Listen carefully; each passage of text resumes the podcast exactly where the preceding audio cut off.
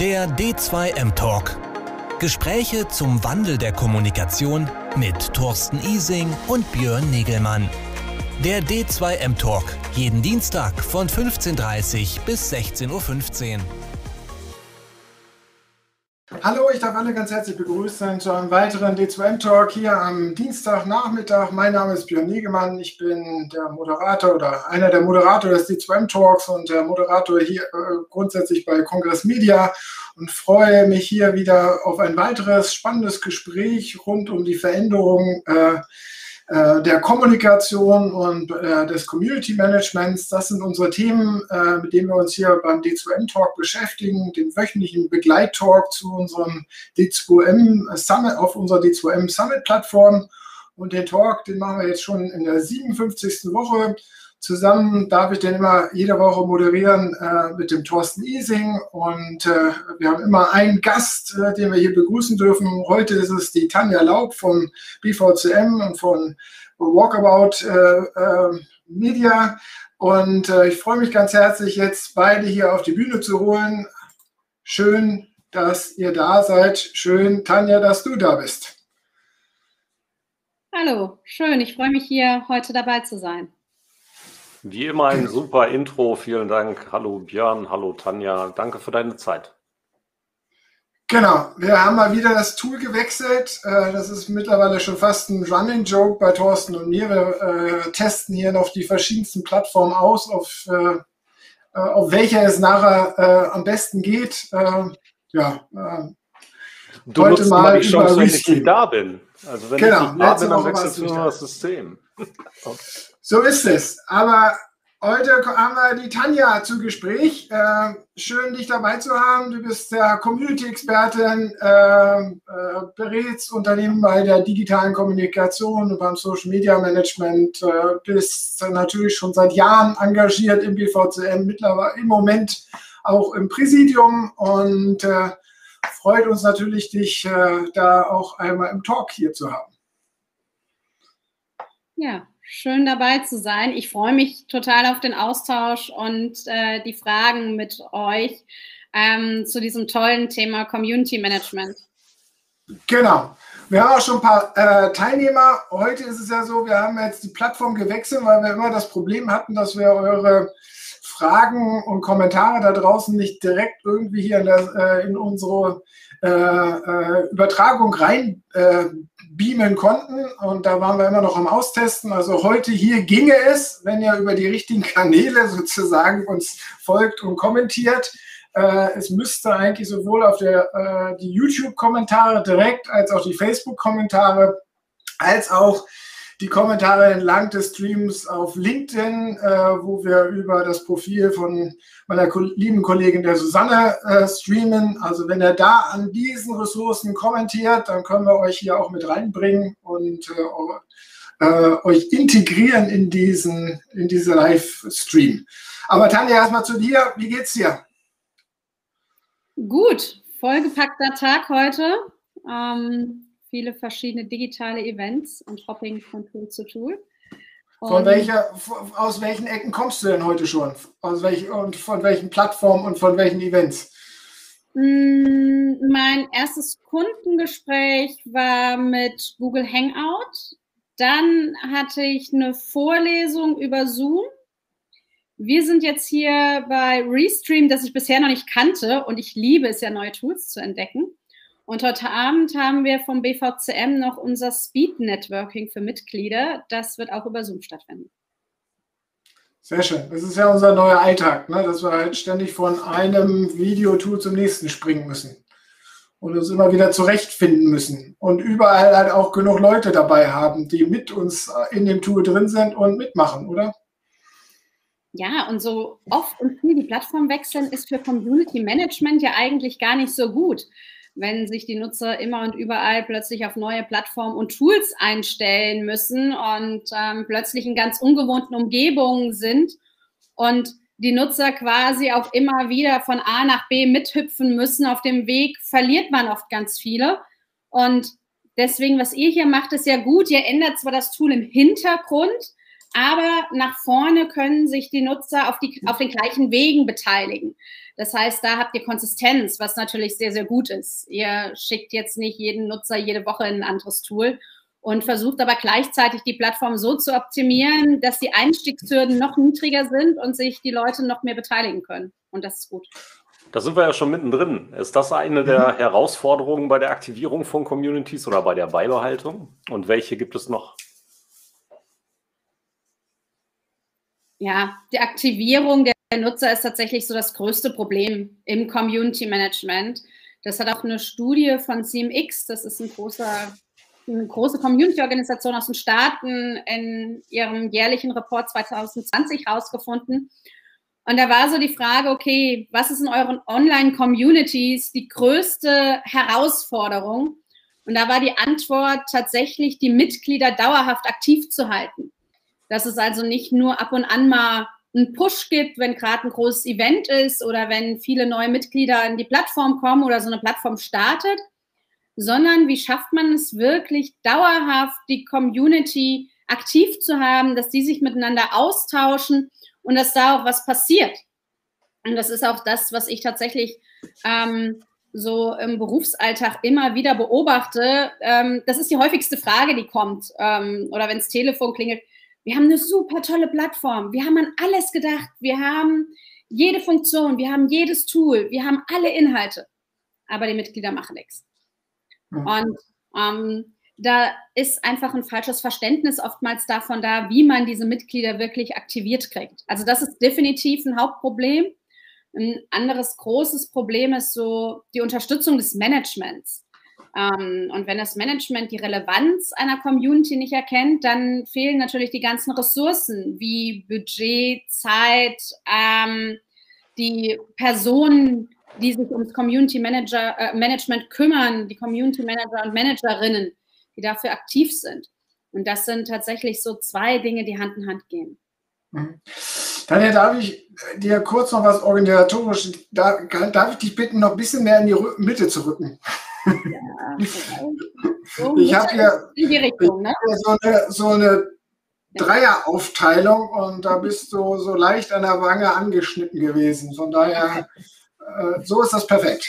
Okay, ich drehe mich noch. Ähm, Okay, also du hattest ja zwei große Herausforderungen gerade genannt, ähm, tatsächlich Fragen genannt. Was sind denn da die Antworten drauf? Also du hast ja, also die große Frage, wie aktiviere ich, ist eine, eine der spannenden Fragen dabei, aber es gibt dafür ja keine pauschale Antwort, die wir einfach aus der Schublade ziehen können.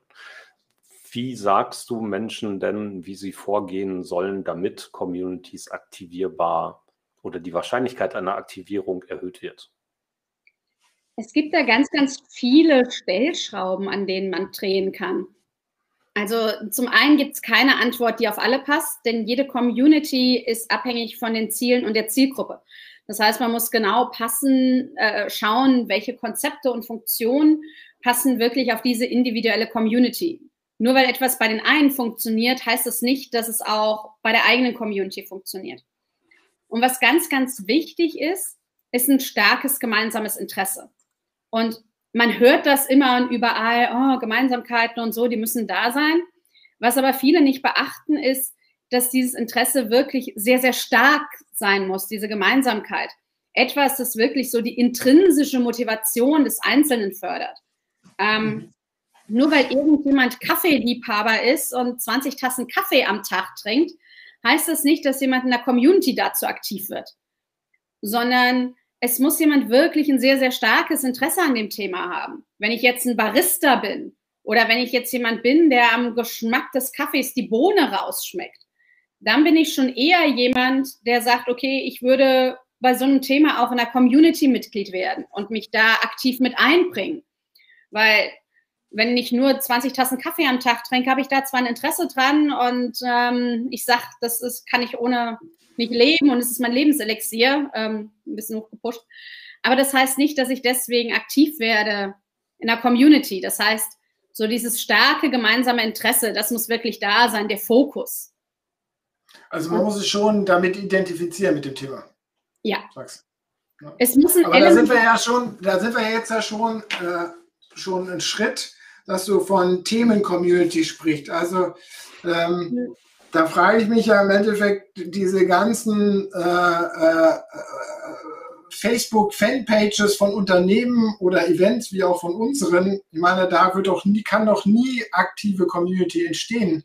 Da interessiert man sich vielleicht einmal, aber man bringt ja nie irgendwie ein intrinsisches äh, Interesse mit, irgendwie da sich in, der, in, in Erscheinung zu treten und äh, Gespräche zu initiieren. Sei es jetzt bei einer Brand oder sei es bei so einem langweiligen Event wie von uns. Veto. Langweilig würde ich euer Event nicht nennen und genau das ist es ja auch. Ähm, was mich ansprechen kann, warum ich bei euch aktiv werde. Wenn ihr mir Mehrwerte bietet, wenn ihr mir Inhalte bietet, an denen ich wirklich interessiert bin, die mich ansprechen, ähm, natürlich werde ich dann bei euch aktiv. Und wenn ihr mich mit einbezieht und auch genau fragt, okay, was willst du denn? Welche Inhalte möchtest du haben? Und ich dadurch mit euch in Interaktion trete, natürlich spricht mich das an. Hm. Ähm, denn wenn ich kein Interesse an euch hätte, natürlich würde ich da nicht zuschauen. Aber die Frage ist, welche Mehrwerte liefert ihr mir? Was bietet ihr mir, das mich anspricht, das mich so stark interessiert, dass ich meine Zeit für euch aufwende? Denn es gibt heute so viele Inhalte überall.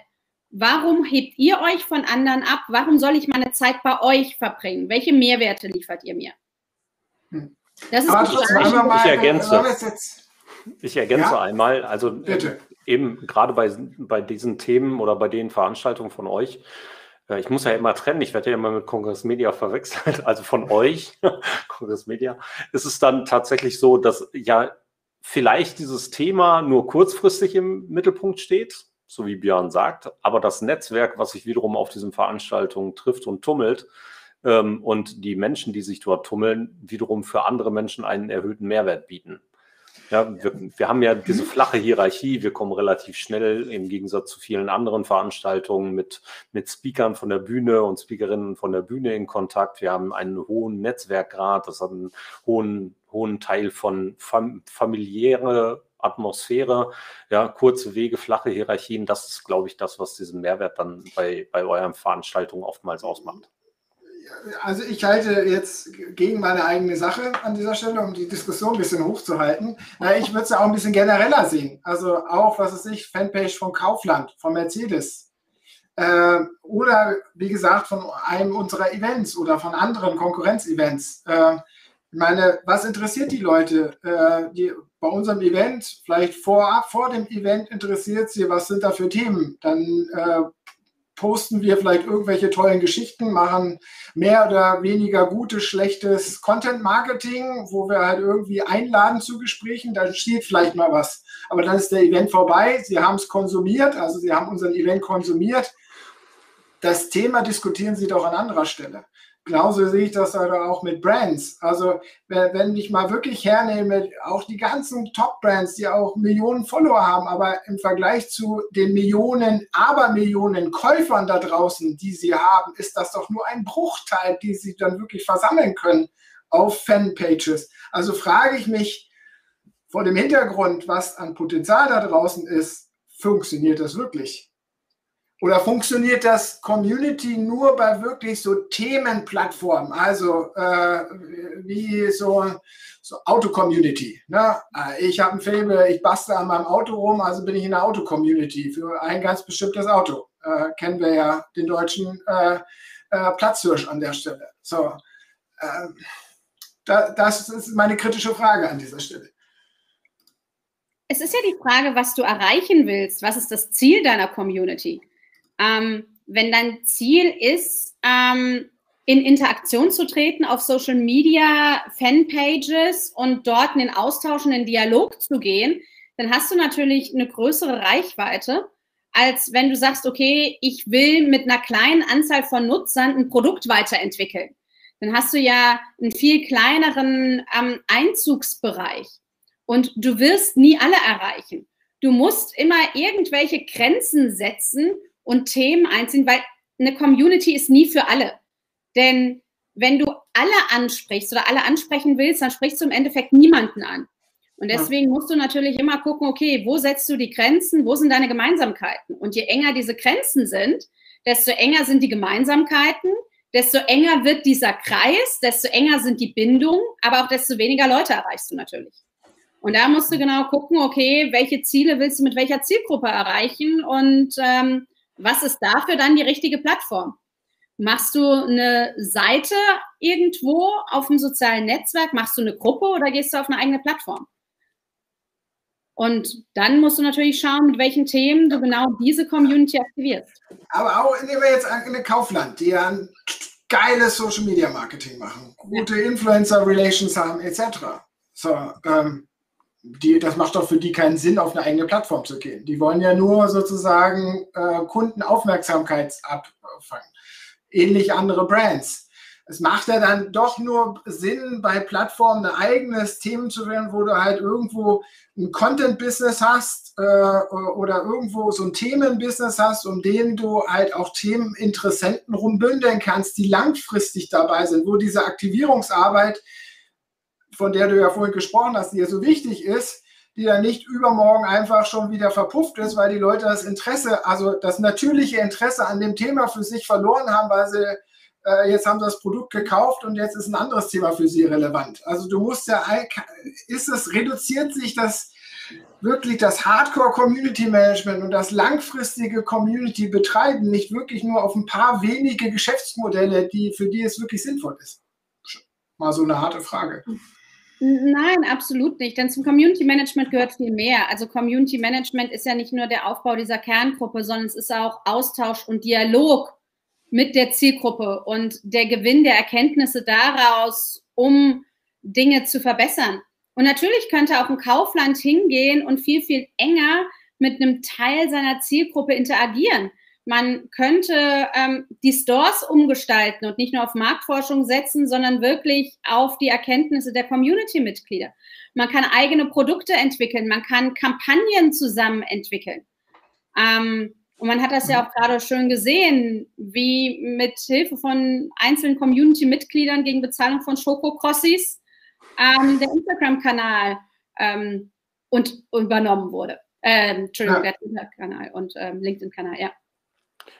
Ich, ich möchte auch da nochmal zu ergänzen. Ich bin der festen Überzeugung, dass Kaufland das auch tut. Also ich bin der festen Überzeugung, dass das, was wir von Kaufland sehen, eben nur ein Teil dessen ist.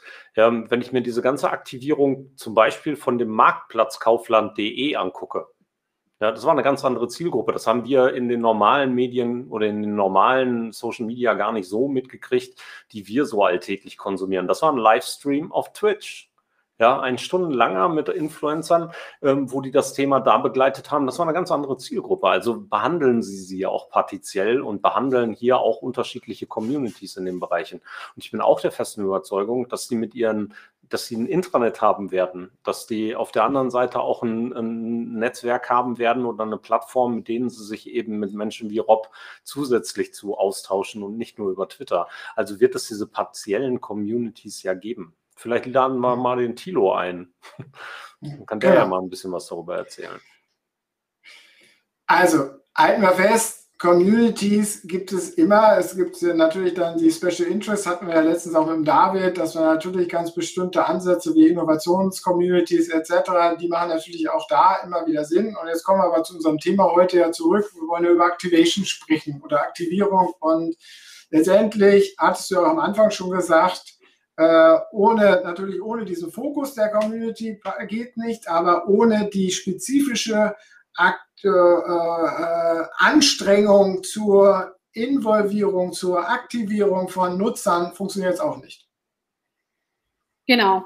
Und bei der Aktivierung muss ich mir natürlich überlegen, ähm, wie baue ich diese Aktivitäten auf? Das heißt, ähm, man kann sich da verschiedene Aktivitätsfelder überlegen. Ähm, klar, wir sind im Moment sehr, sehr digital unterwegs ähm, und Communities ähm, oder zumindest die, in denen ich meistens arbeite, Online-Communities, ist auch alles digital. Aber ne, die beste Kombination ist eigentlich immer eine Kombi aus On- und Offline. Das heißt, wenn ich parallel und zusätzlich zu meiner digitalen Community noch lokale Stammtische vor Ort anbiete, wenn es denn möglich ist. Ähm, und wenn ich somit die Verknüpfung von dem großen Ganzen auf lokale kleine Ebene nutze, sodass die Leute sich wirklich untereinander kennenlernen und Gemeinsamkeiten miteinander haben.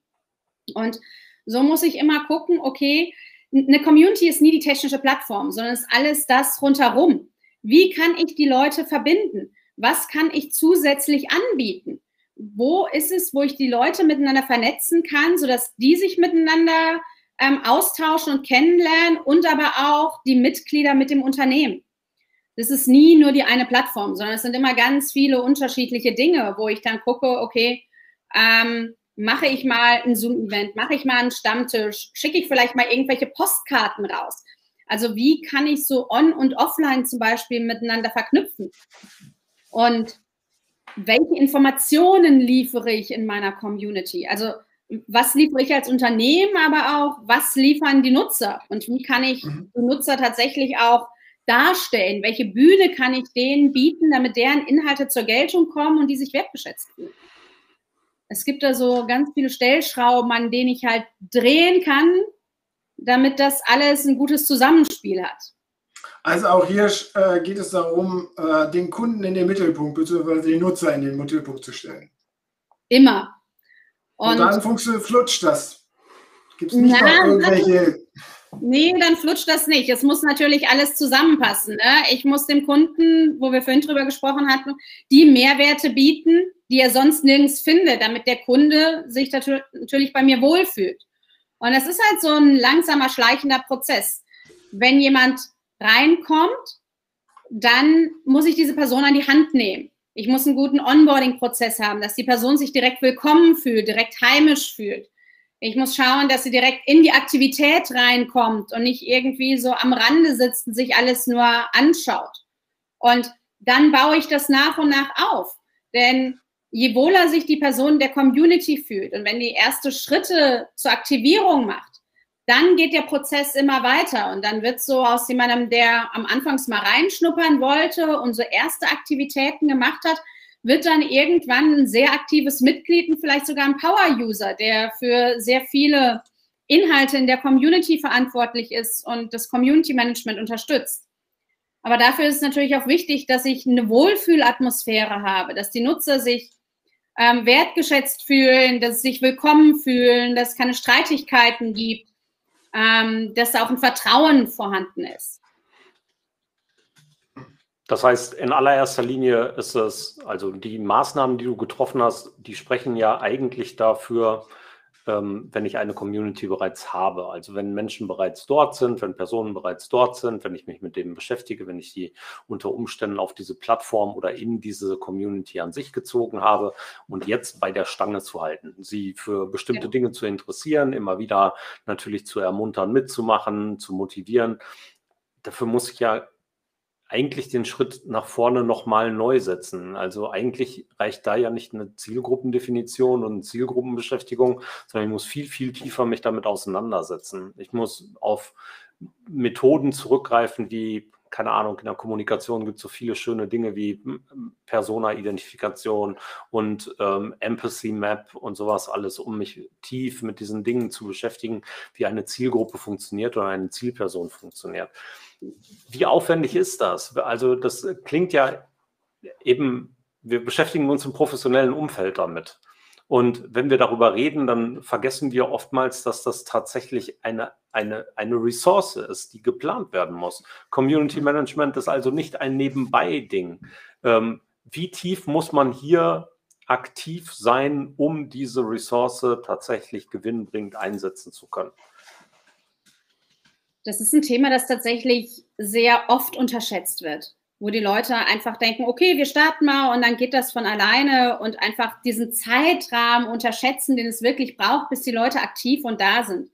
Ähm, am also am besten, wenn man startet, geht man noch mal einen Schritt zurück und fängt tatsächlich auch mit so wenigen Leuten an und bildet so eine Kerngruppe von 10 bis 15 Leuten und baut das nach und nach auf, damit das gemeinsam wachsen kann, anstatt dass man direkt so die große Masse hat. Und ähm, ich würde drei bis sechs Monate Vorbereitungszeit empfehlen, ähm, um wirklich zu gucken, okay, ähm, welche Strategie haben wir, wer sind unsere Kernmitglieder, wo wollen wir hin, mit welchen Themen aktivieren wir die, um die dann nach und nach aufzubauen. Denn was wir wollen, ist ja nicht eine einmalige große Reichweite, die kriegst du schnell, da kannst du ein paar Ads schalten. Wenn wir eine nachhaltige Community aufbauen wollen, nachhaltig in den Dialog gehen wollen, dann müssen wir wirklich Wertschätzung zeigen, dann müssen wir persönlich werden. Und sowas braucht Zeit. Und dafür braucht es einfach auch einen dezidierten Community Manager oder eine dezidierte Community Managerin und nicht einfach nur eine Person, die das mal so ein bisschen nebenher im Job macht. Okay, dass die Ressource bereitgestellt wird, ist das eine, aber sie muss ja dann auch befähigt sein. Ne? Also jetzt sprach der Thorsten ja vorhin schon von ja, Methoden wie Empathy Map etc. Äh, also ganz klar erkennen können, wo sind die, die Interessens- und Themenfelder meiner Stakeholder, das genau analysieren. Ähm, du bist ja auch Teil des, oder ihr beide seid Teil sozusagen der, der Zertifizierungs- äh, äh, Maßnahmen des Verbandes an dieser Stelle. Wie weit sind denn die Community Manager in Deutschland auf dieses professionelle Vorgehen da schon vorbereitet? Oder legst du jetzt hier eine ziemlich hohe Latte, die eigentlich in der Realität noch gar nicht äh, erfüllt wird? Ja, es wird in der Realität erfüllt, aber ähm, es gibt tatsächlich noch gar nicht viele Ausbildungsmöglichkeiten, zum Beispiel in diesem Beruf. Wir haben ja im BVCM die Berufsbilder definiert das heißt, wo man sehen kann, was man alles braucht, welche Kenntnisse und Fähigkeiten es wirklich braucht, um in diesem Job zu sein und zu bestehen und all diese Anforderungen erfüllen zu können. Und dazu gehört klar der gute Dialog, was wir alle wissen und die Aktivierung, aber auch solche Sachen wie Strategieentwicklung, wie Analyse. All das gehört mit dazu. Und es gibt kaum ähm, Ausbildung in dem Bereich. Es gibt jetzt ähm, erste Studienfächer seit ein paar Jahren, wo das Thema mitgelehrt wird. Aber ähm, es fehlt tatsächlich noch ähm, an wichtigen Ausbildungslehrgängen in dem Bereich und mehr Studiengängen und Weiterbildungsmöglichkeiten.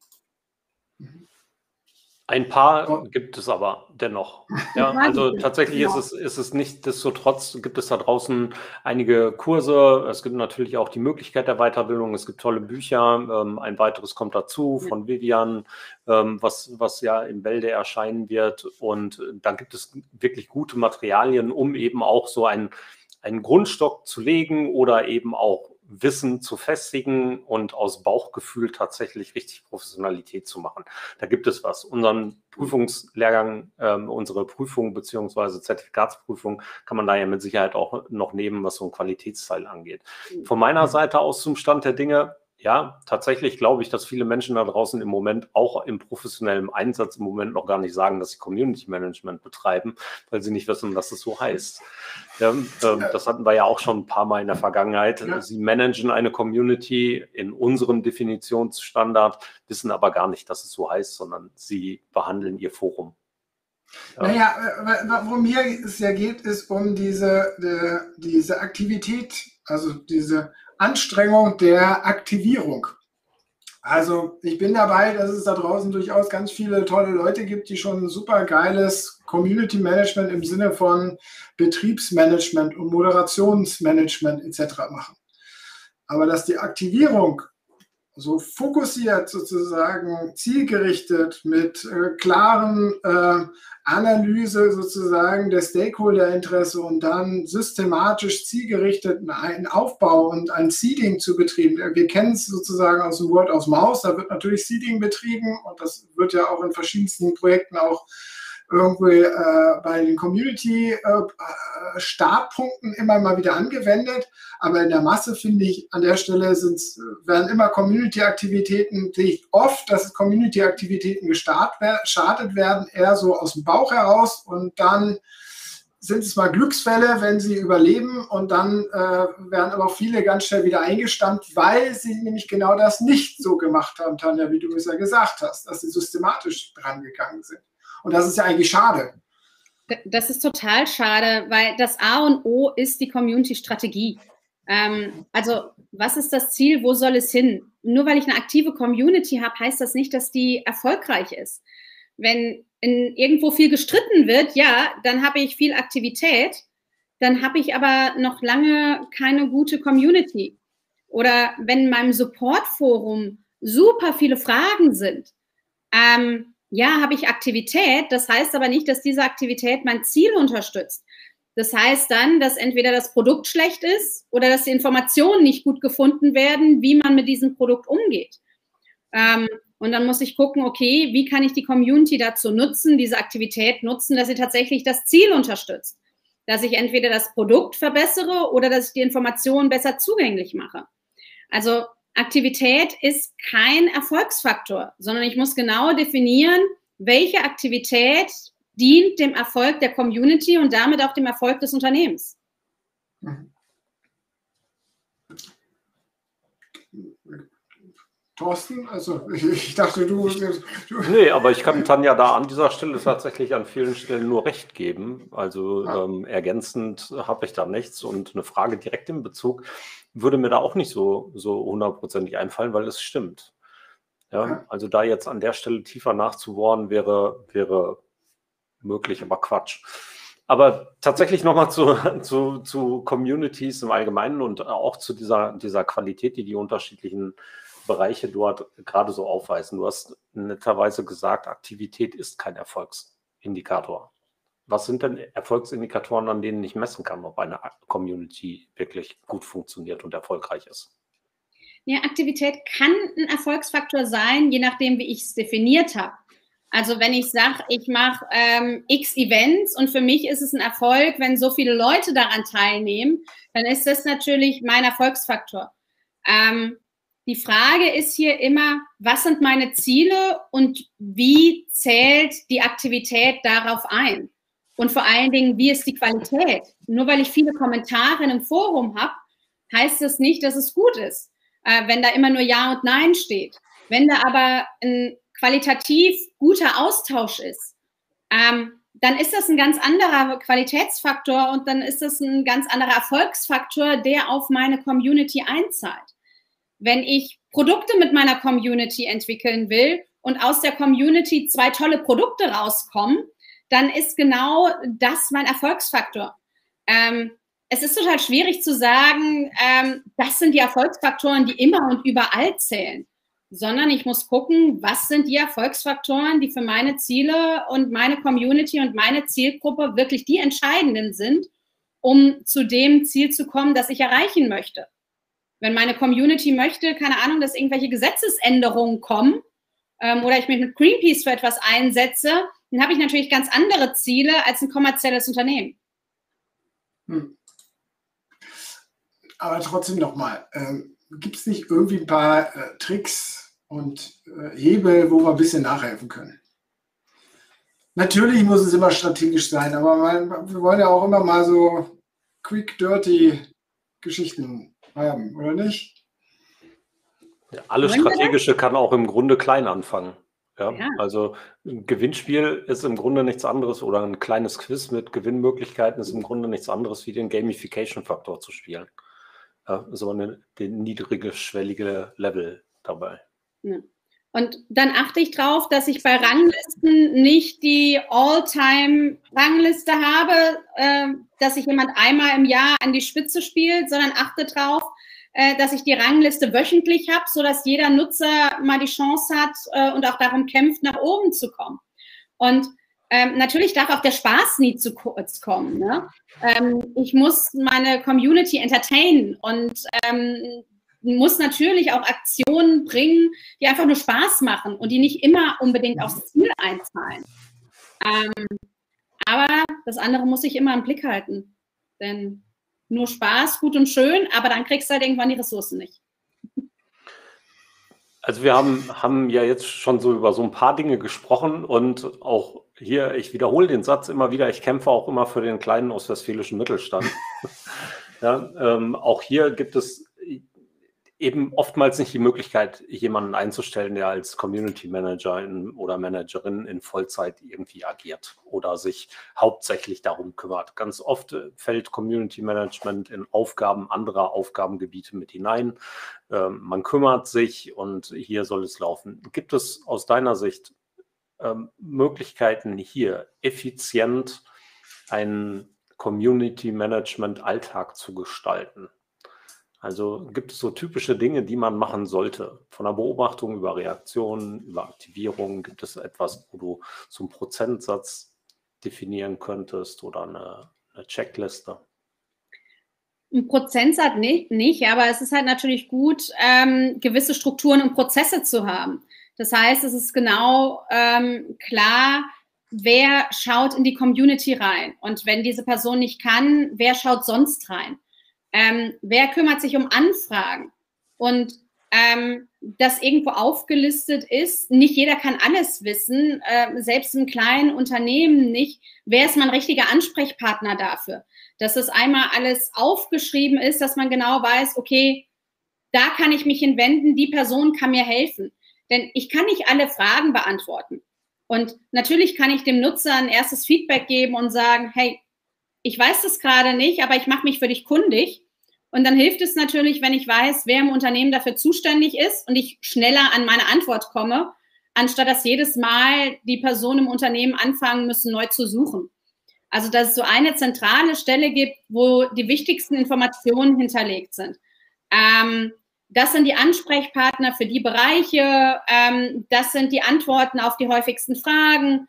Ähm, das sind Dinge, die in unserer Community gut funktionieren. Das sind Dinge, die wir ausprobiert haben, die bisher nicht funktionieren. Dass man tatsächlich die Mitarbeiter befähigt, dass alle zumindest so ein Grundwissen haben, um was es hier geht ähm, und sich selber mit einbringen können. Ja, aber es ist mir irgendwie noch nicht so, also es ist ja alles verständlich und alles richtig. Aber es ist irgendwie so, ja, machen wir nicht, machen wir nicht immer ein größeres Ding aus dem Community Management, als, als wir machen müssten? Mm, nee, glaube ich nicht, weil wenn ich als Nutzer irgendwo eine Frage stelle und dann drei Tage keine Antwort kriege, weil in diesem, weil okay, im Unternehmen sich niemand drum kümmert, dann gehe ich halt woanders hin. Und dann gehe ich nicht mehr zu diesem Unternehmen zurück, wenn ich dort beim ersten Mal keine Antwort gekriegt habe. Von daher ist es wichtig, dass tatsächlich auf diese Nutzer persönlich eingegangen wird, weil gerade das ist ja der Kern des Community Managements, diese persönliche Interaktion und der persönliche Austausch.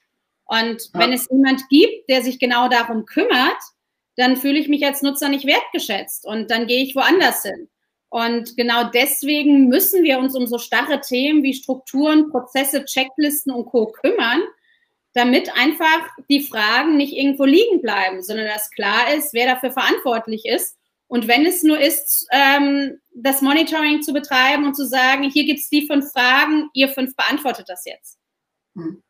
Nein, was ich damit sagen wollte, ich bin ja bei euch, dass, dass das Community Management und auch die Aktivierung, äh, da habe ich ja eingestimmt, dass es sehr systematisch angegangen werden muss dass wir aber in manchen Teilen sozusagen das Thema aufbauschen, so dass wir dann wiederum äh, Leute verlieren. Jetzt nehmen wir mal das, was Thorsten schon angebracht hat, den kleinen Mittelstand, der vielleicht gar nicht die Ressource dafür freimachen kann an der Stelle, äh, sich auch nicht dann extern einkaufen mag oder äh, sei es im großen Konzern, der zwar die Ressource hätte, aber eigentlich ganz konkrete kurzfristige Ziele hat. Und wir aber sagen, wir brauchen das, es geht nur langfristig und äh, wir dann immer bei diesem Spiel Aufbau von Communities und Betrieb des Communities daran scheitern, dass wir daraus so ein größeres Ding äh, gefordert haben und die Unternehmen das aber danach nicht machen und äh, dann das Ganze halt wieder abgekürzt wird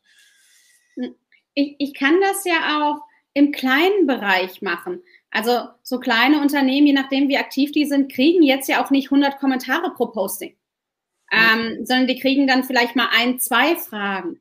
Da, da ist es ja, ne, aber wenn ich auf ein Dialogangebot mache, wenn ich in den sozialen Netzwerken unterwegs bin oder auf meiner eigenen Seite einen Blog habe oder was auch immer, wenn ich sage, ich mache dieses Angebot, dann muss ich natürlich auch dafür was liefern. Und dann kommt Community Management ins Spiel. Weil ansonsten bin ich halt auf meiner Webseite ohne Interaktionsmöglichkeiten. Aber dann ist das der Weg, den ich für mich gewählt habe. Dann mache ich halt einfach nur Ads und bewerbe meine Seite. Aber wenn ich mich dafür entscheide, in den Austausch zu gehen, dann gehe ich in die Interaktion und dann muss ich genau das machen. Und da muss ich mindestens die empathische Person auf der anderen Seite bieten. Also da muss ich mindestens jemanden bieten, der dieses Community Management macht, der versteht, wie diese Plattform und wie diese Menschen auf diesen Plattformen agieren und reagieren. Also das ist das Mindeste. Aber da, gibt es ja genug Gegenbeispiele für. Ja, also da brauchen wir ja nicht großartig nachsuchen. Dann sind es halt ähm, die relativ klar mit ihrem Arbeitsfeld ausgestatteten Pressesprecher und Pressesprecherinnen auf Twitter oder sonstigen Kommunikationskanälen, die es als reinen Push-Kanal sehen und eben mit Antworten gar nicht rechnen oder mit um Antworten zum Teil gar nicht umgehen können. Ja, das sind ja, ist ja Alltagssituation. Und normalerweise müsste hier eben ein Community Management stattfinden. Und hier müsste die richtige Person an der Stelle sitzen. Und die ja, Methodik dahinter, die Strategie, ja, die könnte sich daran anschließen. Also aber ihr fordert jetzt, ja, äh, wo, wo, ich ein Problem habe, dass ihr jetzt fordert, okay, da braucht es ein System, da braucht es Community Management, was in einer Ressource äh, sich irgendwie verortet, weil das muss man ja langfristig systematisch machen. Ja, das Wichtige ja, ist. Aber äh, wer es sich, manche können sich ja die Ressourcen nicht leisten und dann muss es doch die Pressesprecherin oder der Pressesprecher machen. Der muss doch die Kompetenzen haben. Das ist doch viel wichtiger. Das sag ich doch. Ja, aber wichtig, wichtig ist das Verständnis dafür. Ne? Also ein Pressesprecher muss den äh, Blickwinkel wechseln. Der darf nicht aus Sicht des Pressesprechers agieren und nur so agieren, wie das Unternehmen es gerne sehen würde, sondern er oder sie muss den Blickwinkel wechseln und überlegen, okay, was will das Gegenüber? Was ist das Anliegen des Nutzers hier wirklich? Und dann nicht mit irgendeinem äh, Pressemitteilungssprech kommen, sondern wirklich auf den Nutzer und die Nutzerin eingehen ähm, und auf die Frage eingehen. Ähm, das mhm. hat viel mehr, ist viel mehr ein Ding des Mindsets, als wirklich jetzt, ähm, welche Checkliste hake ich ab. Sondern ich muss verstehen, das ist nicht die Kommunikation, einfach hier ist eine Pressemitteilung fertig, sondern es geht um Dialog. Und das, der kommt von beiden Seiten. Und es ist ein Austausch. Und dieses Verständnis, das muss einsetzen. Und genau das ist es, wo es im Community Management umgeht und nicht einfach nur irgendwas zu veröffentlichen, Haken dran fertig. Wie lange brauchen wir noch, dass das, was ihr jetzt da gefordert habt, was du forderst, Tanja, was, äh, wo Thorsten dich jetzt ja auch unterstützt hat, bis das flächendeckend im Unternehmen etabliert ist? Bis Freitag. Weil am Freitag der nächste Zertifikatskurs des BVCM ist und da werden die alle äh, durchgewunken. Oder, äh, nein, nein, nur ein Spaß. Es wäre schön, wenn es so kurzfristig machbar wäre. Tanja, sorry. Ähm, also, dass jeder Einzelne im Unternehmen das macht ja, jeder Einzelne nicht. Wir brauchen ja nur ein paar Leute, äh, die das Verständnis mitbringen. Also der, es reicht ja, dass die Pressesprecherin auch mal ihre Rollen wechseln kann. Ja, aber selbst da brauchen wir noch einige Jahre. Ähm, das geht nicht so schnell. Da brauchen wir ein bisschen. Es wird besser. Ähm, wir sehen tatsächlich in den letzten Jahren da eine gute Entwicklung. Ähm, aber das Thema hat immer noch nicht die Relevanz und die Wahrnehmung, die es bräuchte, die ihm zusteht. Ich kann sehr aktuelle Beispiele nennen, wo es noch nicht funktioniert. also, da gibt es genug von. Okay, ja, ähm, zum, zum Gesamtthema hatten wir ja jetzt ganz schön viel beleuchtet. Natürlich ist unsere Zeit wie immer ein bisschen zu kurz. Also wie immer sind dreiviertel Stunde ähm, sehr schnell vorbei zu sowas. Wir ja. planen ja so einen 48-Stunden-Livestream mit allen Gästen nochmal. Also ähm, Tanja, du bist ja sehr gerne nochmal herzlich willkommen, dass wir da ein bisschen tiefer einsteigen können. Vielleicht machen wir einfach mal so ein Community-Camp digital in einer ganz anderen Situation, genau. so wie andere Mittelalter-Camp machen und sowas. Okay, ich sage schon mal Danke. Ähm, Tanja, war toll mit dir zu plaudern. Vielleicht sieht man sich heute Abend beim Speeddating. Ich weiß es noch nicht, ob ich es schaffe. Ähm, das wird von anderen Dingen abhängig sein. Nächste Woche haben wir dabei im Talk 58 Professor Dr. Annika Schach äh, von der Hochschule Hannover. Björn. Ja, und wir über Gender äh, sensitive Sprache sprechen in der Kommunikation. Sehr da geil, das haben wir jetzt wieder falsch gemacht. Also an vielen Stellen zumindest. Ja. Sehr gut. Ja, ja. Das ist schon schwierig. Dabei, dabei, erwischt, Mitarbeiter zu sagen, anstatt Mitarbeitende, obwohl ich mir das eigentlich antrainiert habe. Ich habe ja. hier auch einen Link zum, zum Gender-Lexikon. Ich versuche das auch sehr äh, zu lernen, aber mir rutscht das leider auch immer noch mal durch. Ja. ja. Das ist gar nicht so einfach. Ich und mal schauen, ob die Annika uns nächste Woche ein paar Tipps geben kann, äh, wo, wir, wo man ein paar neue Anker bilden kann. Genau, das ist nächste Woche. Vielen Dank für alle, die äh, teilgenommen haben. Das mit dem Kommentare hier reinwerfen, das müssen wir noch mal ein bisschen üben. Äh, wir hatten hier doch mehr als 20 Teilnehmer da draußen, aber wie gesagt, da gilt wieder die 80 äh, äh, die 80, 90, 91 Regel äh, nur ein Prozent kommentiert und das war meine liebe Kollegin Susanne, die wollte ich jetzt nicht hier ständig einblenden, die hat auf jeden Fall kommentiert. Äh, und die anderen, äh, ihr dürft noch ein bisschen üben beim nächsten Mal. Ich hoffe, wir aktivieren euch dann noch ein bisschen besser. Äh, müssen wir vielleicht auch an unserer empathischen Sprache hier nochmal äh, arbeiten, Thorsten, damit wir die Leute aktiviert kriegen. Waren spannende Inhalte. Danke, Tanja. Danke für deine Zeit. Danke für die Zuschauer da draußen. Wir sind raus. Äh, bleibt gesund. Äh, bis nächste Woche äh, geht's weiter. Genau. Wir verabschieden uns hier von der Plattform. Ich jag euch jetzt hier runter und dann ist Schluss. Tschüss. Das war der D2M Talk mit Thorsten Ising und Björn Negelmann. Nächste Woche geht's hier weiter mit spannenden Themen und Gästen. Mehr auf www.shiftmarcom.de, der Plattform zum Wandel in Marketing und Kommunikation.